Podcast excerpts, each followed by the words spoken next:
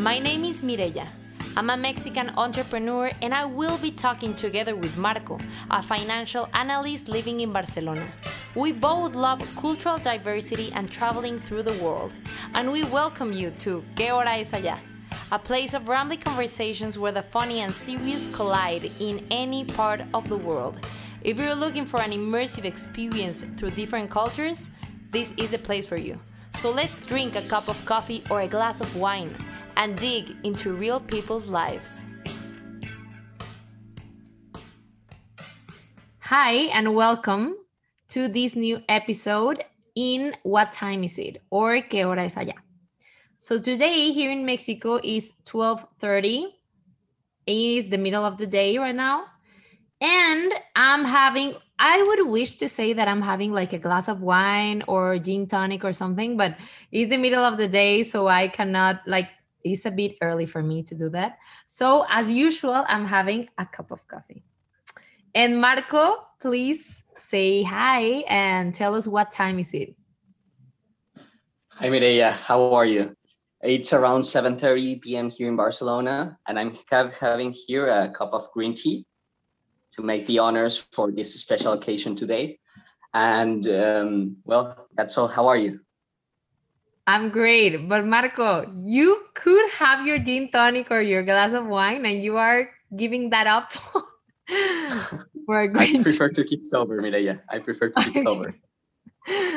okay, let's begin. So, we are super excited today and our guest also I, I, feel like he's also really excited for this um, chat that we're gonna have today so um, we were waiting for this day to come because we are talking today about a culture that i can say i admire and i am i, I find it so interesting and um, i'm talking about the abc guide to indian culture so we are talking about that today and yes I feel like we all would love to travel to India. Me, myself, would be thrilled to go. However, it's a bit far to go. So, right now, we're going to have a quick look about what is in the country, about more details about the culture, traditions, and we're going to break many stereotypes that we have um, because sometimes or i feel like many people has maybe the wrong idea of what is in india or how, or how are the, the people in india so please, Marco. Yes, indeed. Um, today we are so excited to make a journey, um, a journey to a place where Christopher Columbus attempted to arrive, but this time we will arrive effectively. Um, we invited an old friend from my Berkeley times. Uh, his name is Umang Talati. He's from Mumbai, India. He's 27 years old and he's specialized in indirect taxes. Welcome, Umang. How are you? What time is it on Mumbai? Uh, hola, everyone. Hello and namaste to everyone. It is uh, about 11 p.m. in India right now. Uh, everyone shared their cup of coffees. I think I'm done for the day. So done with dinner and everything. Just uh, very excited to be here and uh, really looking forward for this chat. Great. We are super excited to have you. So it's an honor, Mike. Um, I think I'd like to start um, with this interesting topic, just taking a few minutes to uh, get an insight on your country, um, to, to uh, understand what has been the path uh, from being an agrarian civilization, as we know, it, was, it is one of the first civilizations in the whole world as China, Egypt, Mesopotamia. It has more than 9,000 years of history till today. Um, so I would like you to tell us what has been this path and this millenary heritage to understand a pluralistic and multilingual and multi-ethnic society. How has it been?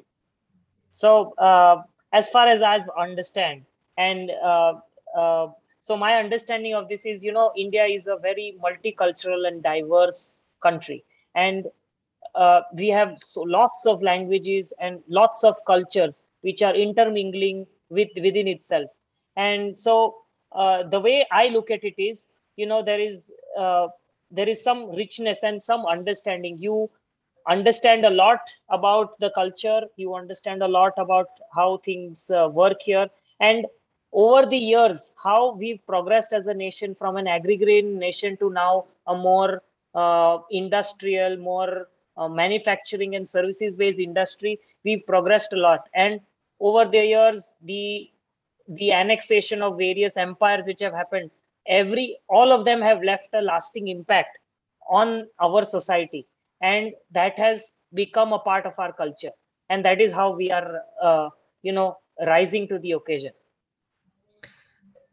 And also i feel like it's um, an interesting to say and to talk about the country size that represents india because right now is one of the biggest countries in the world right so, so the last uh, census which says is india is currently at about 1.2 billion people and it wow. is the second most populous country in the world Mm-hmm. I believe it is uh, the third largest landmass or the fourth largest landmass, covering yes. about uh, 1.2 million square miles uh, wow.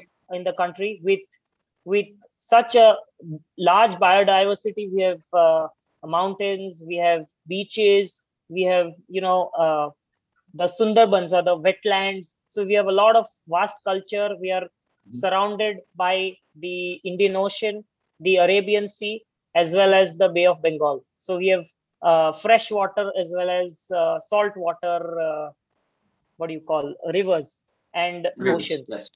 Yeah. Okay, great.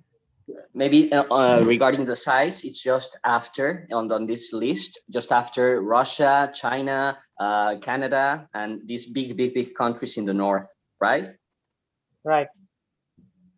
Okay. Um, regarding your capital city, what's your capital city? And please let us know why it isn't, um, uh, even though it's a capital, it is not the biggest city in the country. So uh, New Delhi is the capital of the country. It is like the administrative capital. But in terms of landmass, it is it is not that large. So uh, the way it was done was uh, during the Mughal Empire, they wanted to, you know, a place which is in the center of their empire because they had mm-hmm. uh, so uh, india also consisted of pakistan there were other countries also which were part of a larger country bangladesh everything was part of this indian subcontinent per se so mm-hmm. they wanted a place which was in the center and during that time delhi was a center so that is how they created new delhi so uh, if you look at it from new delhi the uh, one of the seven wonders of the world uh, is found in Agra, which is the Taj Mahal. It is very, very close to it. So that is how they created the empire. All the administrative things, the large monuments, everything you can find in, in New Delhi. But it, it is not the most populous city around. You have the four large metro cities of Mumbai, Bangalore, Chennai, and Kolkata, which are the actual the, the large metro cities which are contributing to the economy. Okay, okay. So the large financial districts, the large companies have their headquarters in Mumbai, for example. No. Correct. Correct. Okay. And and okay. so it's like you know tech startups and everything. They are now starting in Bangalore. So that is okay. where things are progressing. So it depends on how. Yeah. yeah. Okay. Okay. Okay. Regarding economics, because we we cannot uh, have a blind uh, spot here talking about, about this topic. No, it's super super important. Um, since 2000, uh, early 2001, maybe, Goldman Sachs uh, created a document that's called Building Better Economic Bricks, which talked about Brazil, Russia, India, China, and maybe South Africa as being the most promising countries BRICS. regarding their uh, growth rates, their uh, population expansion, and all the technological and uh, innovation that was to be developed in these countries, right? But we have seen that after 21 years, more or less, uh, this hasn't been uh, correct or real. No? For example, China's uh, double-digit uh, growth rate has been uh, slowing down. Russia's demographic hasn't been so quick. Uh, Brazil was very promising with President Lula da Silva, but it isn't. he isn't. The, he isn't the president right now. So what's happening in India? and why India is still a promising country because we have seen so much things on the internet or on series or whatever. Uh, but the real thing is that India is a super, super well uh, diverse and um, evolving country that every day has, I don't know, uh, uh information technology services uh, there, expansion and expanding middle class. What can you tell us about this? So I think uh, from 91, since the economy started opening up for India, with the financial uh, uh, opening up of through bypassing laws in the country, they started opening up the economy. They started inviting people to set up manufacturing plants, and then they also started pushing literacy. They started pushing education and start really started focusing on it. So that is from where over the years now there are more and more people who are in a position to provide better service and because they are trying to leverage basically the population of the country for providing better service cheaper service in a in a more efficient manner and that is how you know i feel that is how the economy is growing it is leading to hmm. uh, and now they've started shifting on infrastructure so china if you hmm. look at they started focusing on infrastructure first and then the people here india is doing people first and then the infrastructure yes it is taking a little bit more time than it should but mm-hmm. i believe that is the right path and that is how you know the economy is growing and growing at a very consistent rate of so course. you would so, say go ahead Sorry. yeah so you would say that the kind of work you're doing and and how the businesses are growing is in a like you you are focusing on quality or or like life quality ra- rather than only having um like more work hours see it's it's it's like you know if i have the things in place if my infrastructure is there but my people are not educated enough or my people are not there yet there is no point of the infrastructure but if my people are there yet automatically the infrastructure would come in automatically i would start be becoming and providing that level of service that quality of service okay great it's, human capital development in its pure sense, no? Yeah. Yeah. Okay, that's great. And and that is the best way to do it. That uh, so yeah. And now or at least right now, yeah. Yeah. Go ahead, go ahead. So now jumping to another topic, we're going to talk about culture.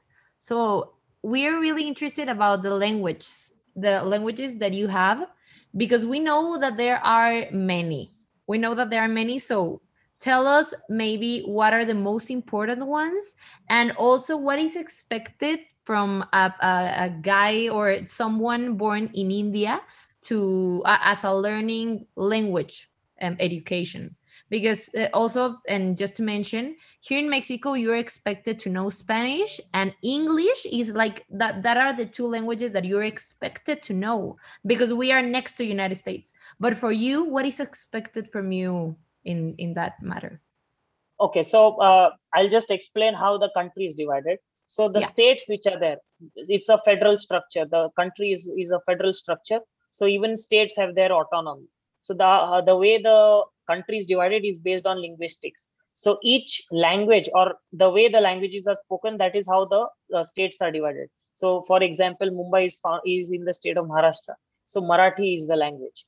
Then uh, gujarat is a neighboring state. So gujarati is the language. So that is how based on the languages the states are divided so mm. per se if you think about it even though like you know there are about 29 states now there are approximately about 22 23 most important languages which are spoken based on the influence of uh, uh, of all the history that we have so there are basically two types of uh, influence on the language one is on the uh, dravidian side which is found in the south south of india and one is the aryan side which is found more towards the north of india so basically from Persia and everything, all the people who had come and immigrated to India, that is from where the the Aryan influence comes in, and the Dravidian comes from the south of India. The Aryan side, the basis of the language is based on Sanskrit. It is it is like you know how Spanish is derived from Latin. So all the languages of the Aryan side are derived from Sanskrit. The basis of it is Sanskrit. Uh, so uh, you know there are a few words or there are few sentences which may be same in in certain languages but the way it is spoken things are different the the writing may be same but the way it is spoken may be different it's not like a dialect but it is different in some ways the culture and the history behind it is something else is different. So sorry Okay. sorry for stepping in. For example if you travel or, you, or if you go to another of these cities you're going to understand everything that the, the people is saying or maybe there are some places that you're not going to understand anything? So so uh, coming to your question you know uh, so for example i know five languages okay? Okay. But uh, uh, so hindi is is is the national language per se. Uh, Mhm. because in new delhi uh, hindi is the most used language. So that is how uh, all the laws and everything generally for the central laws they're all in english and in hindi. English is used now major majorly in all schools and everything for education. So now english automatically has become like a second language Mm. now comes the third language which is your state language. So you're supposed to know your state language so that you it is easy for you to converse with them. The states also come out. Since the states have autonomy obviously they'll be using their state language. Then it is possible that you may not be from the state same state. So for example i am not uh, my ancestors are not from uh, maharashtra. I am from gujarat. So my mother tongue is another language which is gujarati so i speak at home i speak another language which is gujarati. And in school yeah uh, i yeah and in school you have the option to choose a language. So in in school you have an option and it depends on the schooling obviously the curriculum. But uh, you can choose between sanskrit french german. There are a few languages and now even mandarin is provided. So you can choose a language if you want. So i had uh, taken french. So i know a little bit of french. Not not not so much but i know a little bit of french. So uh, that is how i know. So you were saying yeah go ahead Mireya. yeah like I, I just wanted to get my head together. Like in in uh, at work you speak another language than at home. Uh yes. And so at at work Uh-huh. we speak english or hindi. Okay and at home you speak the one of your state uh no i, I speak my mother tongue Ah, because your my mother state tongue. language is different. Okay okay okay. Wow. Truly amazing. It's truly Yeah. amazing. This how how you manage to have a mindset no to change your languages so so dynamically. So uh, i'll just say so i think for me or for anyone here i think it's automatic because you're per se expected to know you know about three languages. Because you anyway are going to know the state language you anyway are going to know english because you're studying it. So automatically you you kind of know two or three languages. But again this is common for my state or something. If i were to go to the south of india where they speak a language which is not based on sanskrit which is not based on hindi then the common language that we find is english because Mm. i am not i may not be in a position to understand tamil or telugu or malayalam which are the languages which are spoken there. So then the common uh, language might come is becomes english because that is how everyone is educated.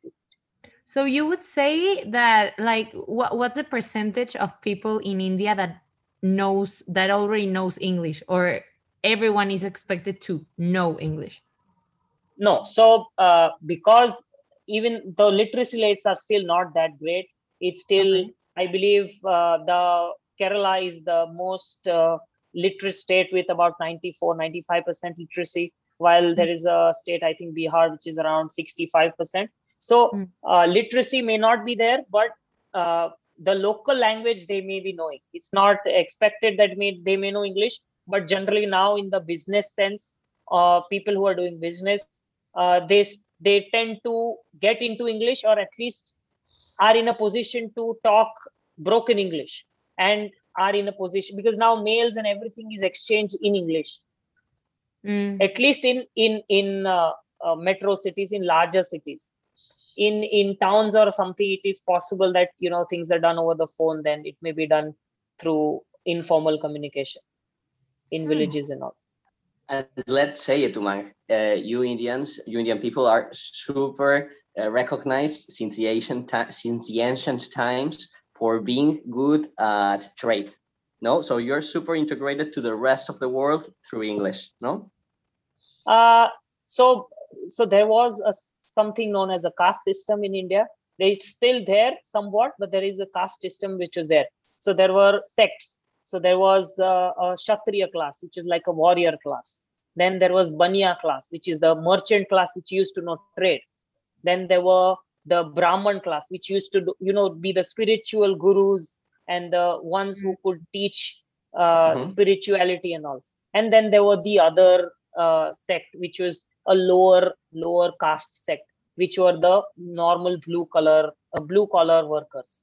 So that was the caste system which was there some 100 200 years ago. There are still prevalence of it now, but things are progressing. People are coming out of it. Uh, we would like to move to another important part of this conversation regarding religions. As we said in the very beginning of this podcast, um, India is characterized by a pluralistic and multi-ethnic, multi-ethnic society. Therefore, a lot of religions are present till nowadays. No, uh, can you please let us know what are the most important, uh, what are the most followed uh, religions and the most followed beliefs, and uh, how are they present in everyday's lives? So, uh, uh, obviously, there are three or four large religions which are followed in the country. So there is uh, Hinduism, which is mm. one of the largest. Then there is uh, Islam or the Muslims, which are there. Then there is uh, Christianity. These are like the top three. And then there are smaller uh, religions which are followed, like uh, uh, Jainism, Zoroastrians, which are from the Persian, the ancestries from the Persian, Buddhism. All these religions are followed and like i was discussing with you earlier you know it's a mix and everyone celebrates everything you know everyone comes in everyone enjoys and tries to enjoy all the festivals here in the cities. So for example for you it is um what um religion is the one that you practice personally? Uh so uh i uh, i am a hindu. Mm-hmm. so i i follow hinduism. And even in hinduism there are various small small sects. So i am part of a smaller sect. So according to your customs that is what you know i follow. So i'm a gujarati so i have certain practices certain trades even in a larger sect there are smaller smaller sects mm, in in the religion itself. You know like you have roman catholics and do I have certain different beliefs? Something like mm-hmm. that okay mm-hmm. great. And for example you you you that practice hinduism you accept all the other religions and if there is a christian next to you and he's going to celebrate a mass or something you would go to a mass or how how is this um, acceptance of other religions there? So uh, the way it works is uh, just to give you a sense so in mumbai we celebrate all festivals and even in, even in a small community. So for example in in our society or in our apartment building they let's say there is there is a big uh, festival coming up so they may uh, they may have a small gathering of people just a party to celebrate it.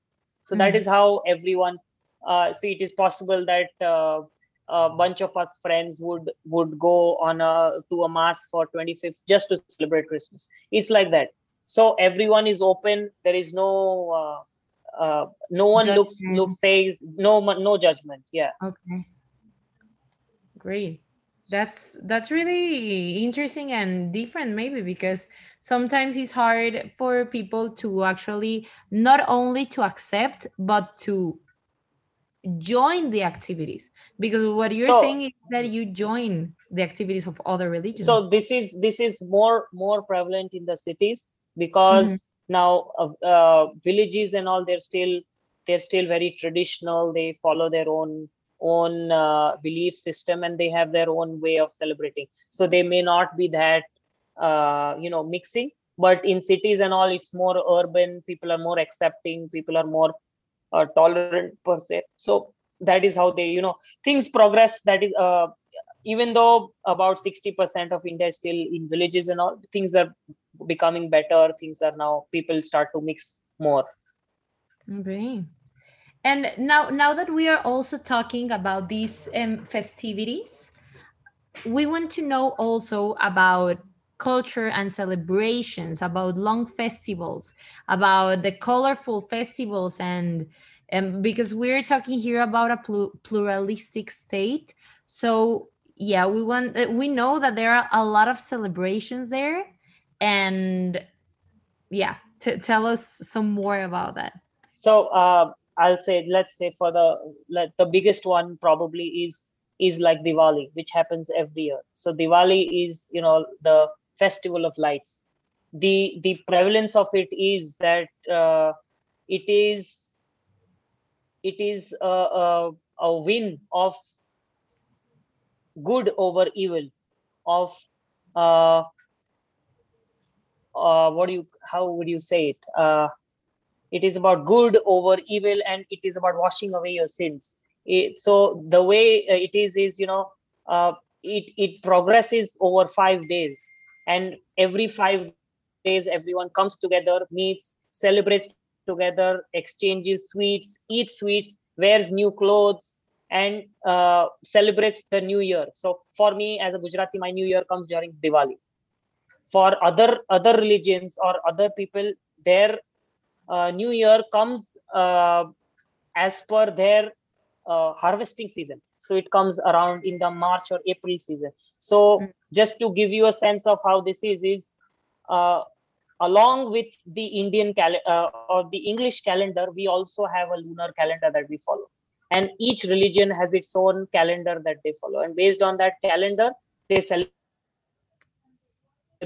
festivities so uh, it is possible though there is a Gudi Padwa, which is a, a, New Year for the Maharashtrians or the Marathi. So in my state, Maharashtra, or there is Baisakhi, which is basically it it uh, signifies the start of a harvesting season, and it is going to bring you good abundance. Is going to bring you good fortune, and that is how they celebrate that that it is a new year for them. So along with first of January, their new year starts sometime in in april or march. And it is not necessary that it is on the first day of the month. It can be any time. It based it is based on the phases of the moon. We, we, we found an amazing uh, coincidence between uh, Latin cultures and Indian culture, right? About these beautiful celebrations full of color, uh, with plenty of uh, music, noise, and this uh, happiness that comes from within, no? And, and how uh, families get together. I, I think that uh, cult, uh, culturally speaking, we would have a strong link between us. What do you think, Umang? So I believe you're talking of the festival Holi, which is the festival of colors and you're equating it with your festival uh, uh, of uh, where you you honor the dead and you celebrate their contribution to the society and you go through all these ceremonies. So similarly we have uh, uh, holi which is the festival of color and it is typically during the month of march where it happens over two days. So there is one night and the next day. Over the night there is a large bonfire which happens where uh, small effigy of Ravan is is burnt, and that signifies that you are washing away all your sins. And tomorrow you start anew. Tomorrow it's a new day. You forget about all your ill feelings about each other. You embrace, and uh, everyone is fair game. So the next day you play with colors and with water, and you uh, basically color each other with different colors and uh, uh, you have a lot of food and there is a lot of uh, music and everyone enjoys the festivals. It is basically uh, uh, the story goes that uh, for for lord krishna since he was pale skinned he wanted to impress goddess radha. And since he was fair skinned what he asked radha to do is color his face and it is a celebration of their love. So because so the significance is it can be any color you can be of any color of your the skin can be anything. It is a celebration of coming together and being of uh, you know unity. It's super beautiful everything that you're saying is um I mean, uh, it must be filled of beautiful symbolism and of beautiful messages, no, that you you people understand and you get uh, raised with these with these beautiful traditions. Um, you you you you briefly talked about the calendars and that we have different that uh, that you have two different calendars, the English calendar and maybe the local or regional calendar. And I remember that you told us that therefore you can have two birthdays on the same year, right? Because you have yes. two different uh, measures of time. Can you please let us Correct. know more about this? So, uh, so the lunar calendar is based obviously on the moon. So the day you are born, that is marked on the calendar, and based on it, so uh, uh, you basically have two birthdays. So one is based on your English date, and one is based on this lunar calendar. So it is not necessary that it will come on the same day as your English birthday. It can be before your English birthday, it can be after your English birthday. The math is that every 19 years, the English birthday and your regional calendar birthday would uh, coincide and it would fall on the same day. So every on your 19th, your 58th birthday, it will it will coincide and it will be on the same day. So obviously you can have two celebrations but people generally have one celebration it's every, every 19 years. Wow. That so but but also i want to know you have one party you have two parties because well it would be amazing to have two parties two birthday parties. i know right? It, it would be amazing but we just have one. Oh well that's bad. Which is, which is and, and then people just wish yeah. Which is celebrated on your English uh, calendar date English. or on the okay okay, okay English. Okay. perfect. Perfect. So Umang we also want to know when talking about this topic of the festivities you mentioned that one of the festivities was like five days long so it is really common for people to talk about the festivities in India, saying that they last for days. So usually, like, uh, what's what's the common festivity? What what does a common festivity look like? And usually, how many days does it last? So uh, just to give you an example, so we talked about Diwali, which is five days. We talked about Holi. I'll just come down to the very basics of it. Let's just talk about, let's say, marriage. So typically a marriage here would last for about two to three days so even though the the the marriage date would be the last one but there are festivities which lead to the marriage so for example you you have a, a small uh, ceremony or a puja which happens where you are worshipping some uh, deity or some god and then you have a haldi or or basically that's where you uh, I'll uh, basically you apply. I'll tell you. In English, uh, you can say it in in Hindu. No, it's okay.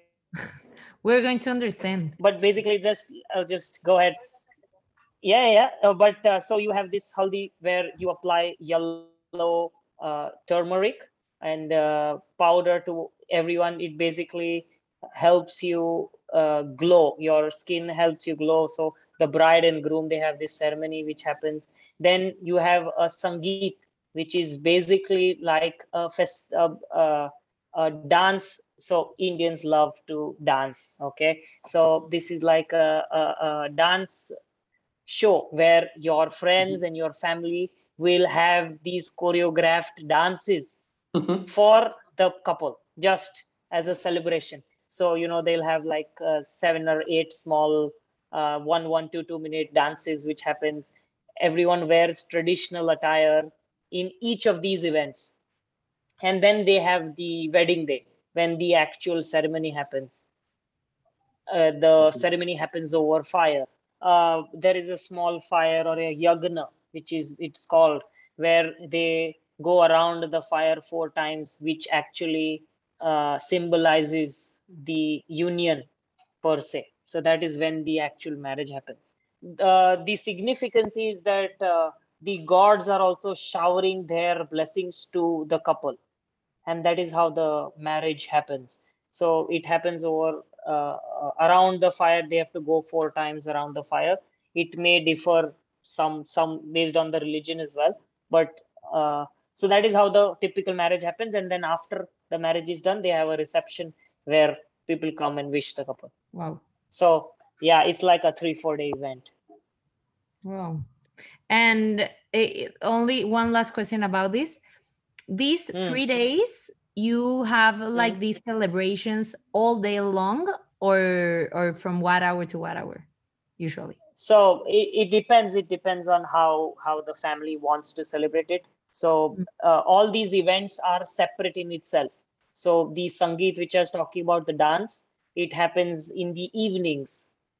The and at, on the same day you may have uh, the the turmeric the the one that you apply on each other's faces. That may happen in the morning itself or the small puja or the the ceremony which happens that can happen over the morning. The Mhm. marriage can be so everything is based on the calendar again so coming back to the calendar. So there are specific times when you can do it. And it depends on the day and the time that you choose. So there are times when you are allowed to marry. Then there will become a time so for example uh, after i believe the 14th this this year after the 14th there were no good times for marriage. So now Hmm. the next time would come around october or november. So now Okay. all the weddings the hindu weddings would come around that time there are no no more weddings now. So they, it's, it's all based on the movement of the moon the movement and the good times the movement of the sun. Everything it's based on those those astrology. As, as we said before, uh, all these ceremonies are full of uh, uh, full of, of um, symbols and tradition, which obviously are super complex, no? Super complex to understand, and you must be part of the society to get to know all the details and all the the, the special So, meaning. yeah. of it. correct so even i may not understand a lot of things but it's been Uh-huh. happening over so many years but the Uh-huh. good part is you know you get to dress up you get to eat a lot of good food and you get a lot of variety of food everything is there including so in these weddings now since you know we are in a city and you are you have access to so many different cuisines so you Uh-huh. get mexican food you get lebanese Wow. food everything is there along with the traditional indian food. So there is north Wow. indian food south indian food. So Okay. every as we were talking about all the religions every religion has a specific uh, delicacy and a specific uh, uh, you know palate so basically the way it is developed is based on where they live. So for example if we have access to the coast then they are the diet is more based around rice and fish something like that. So Okay. and it that also depends on your belief system. So i may be a vegetarian. So i may not in have fish but i have so based on the area also where you stay and the access of resources the uh, dietary needs are different. So Okay. in the north they have access to a lot of wheat. So wheat and milk because everyone's vegetarian. In the south they so it depends uh, they have different different uh, delicacies and different different food so we get access to a lot of different different items to have Okay. Okay. Of course, all these ceremonies are full of uh, family values, correct? Hmm. Uh, as, Hmm. There's a strong sense of community, and uh, each person on the family plays a role. Uh, I loved Correct. that you told us that uh, beautiful phrase that I wanted to to to to say here. Um, you always stay together. You're always close. How's being part of a family in Indian culture? What does it means? What kind of heritage do you get from your parents? so uh, yeah so basically uh, things are very different from the uh, from the western countries here so uh, just to give you a sense people don't there is a concept of of joint families here and everyone lives together everyone celebrates everything together. So let's say uh, so after graduation people don't move out. People are still living with their families. After marriage as well if if it is feasible for them if their house is large enough and everything they try to stay together. Even if they're not you know staying together they live very near to each other. So at any given point of time you know they are very always always there for each other. At even if there is any emergency they're always together so that is how the the values are there that you know your parents everyone they raised you and when it is your time to give back it is this is how you are giving back to them you are helping them you are serving them anything Mhm. and everything that they they need and they want you you know you can provide because now you are also earning you contribute to the Mhm. family in any way which is possible Okay. But And also, is there any is there any member of the family who has more importance than others? For example, I don't know, the mother because she passes the values to kids, or the parent because he's the support of the family, or the great grandparents because they are wise, wise, or the kids because they are the future. Do you believe is there is there is someone who's more important on a family? so uh, in a traditional sense the head of the family always has a little bit more influence than the others but everyone plays their role you know the mother is always there with you. She is always passing those values to you. The uh, father and the mother always contribute more to the family more to your upbringing. They always take you, you know take you out uh, uh, take you out to eat do everything when you're growing up.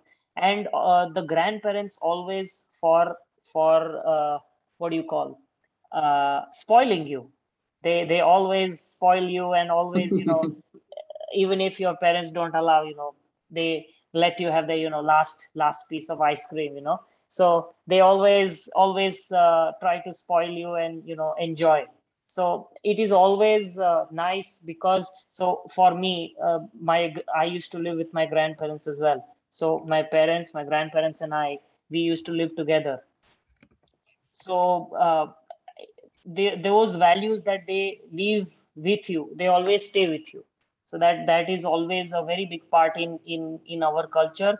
So the joint family concept is still there uh, in uh, in the country where villages still live in joint family concept. In in cities it's so crowded it is not it may not be possible but still people live very very close to each other. And even if you get married, you would not wish to actually be because I know that you, when you get married, it is common for you to stay with your parents. I don't know what is more common if staying with the parents of of the uh, the groom.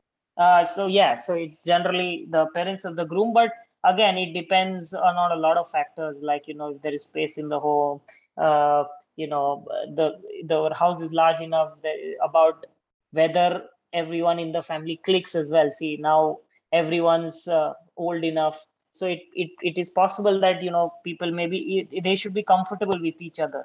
Then uh, it is it is supposed to be you know together. So there are a lot of factors but generally it is it is with the groom uh, and they they stay together. Uh, we are almost arriving to the last part of our episode for this time, uh, but we don't want to leave without asking you about the, um, without ignoring the fact that we are breaking some concepts that Hollywood has uh, taught us in the Western part of the world. or So, in your own personal experience or in your own personal point of view, what do you think we should stop talking? Uh, we should stop thinking about India. so i believe uh, there is a stereotype you know that uh, india is is very uh, rural in nature that is very a backward economy and it's just elephants and camels and stuff like that. It's it's much more than that. It's uh, so the way things are portrayed in the movies it's much more than that. It's such a vibrant economy it's such a vibrant and biodiverse country wh- where you get to experience a lot of things. You have the himalayas which is so beautiful in itself and then you have these beautiful rivers and and the uh, we are home to you know the bengal tigers which are one of the very uh, what do you call now towards extinction but we are we are the only country which have a lot of them. So we have a lot of uh, biodiverse uh, we have a lot of uh, flora and fauna which are not found anywhere else in the world. About i believe about 22% of our uh, country is is uh, forests. So uh, we need to get out of those uh, those uh, stereotypes that you know it is just a rural and we're stuck in our ways uh, we are much more and now with the services that we are starting to render uh, you know we are much more and now going towards a fully uh, developed country rather than being a developing country now Okay, and now getting towards the end. So, Umang, what would you say or how would you name this chapter we, we've talked about many many interesting things about culture traditions festivities some facts about what is india what it represents. So regarding all of this what would be a name that you would give to this episode? So i would i believe i would like to name it ekam balam which basically means that there is strength in unity and uh, that is how i would like to you know name this. We talked about such diversity and how we celebrate our festivals. So there is a strength in this unity and that is how i believe we are progressing in the world. Thank you for everything my friend. We hope to meet you soon here in barcelona. You're also invited to mexico. And um, let's see each other. Uh, hope to see you soon my friend. Thank you. I'd just like to say it was it was an honor thank you for considering me both of you. And you're always welcome always welcome to come to india. And uh, i hopefully get to we get to meet and go, go around the country. So there is a saying in india which is atithi devo bhava which means that the guest is the lord. So it is our duty to uh, uh, what do you call uh, be very respectful to our guests and give them a good time so you are always welcome uh, to come to India, visit, and I look forward to those times. Giving a shout out to all my friends in Mexico from Berkeley. Thank you. Thank you so Thank much. It was a pleasure. So and it's and it is also our honor to have you here. So I hope we have another episode regarding Indian culture or whatever other topic we have on mind. Thank you very much. And yeah, I say hi to everyone in Que Hora Es Allá or what time is it?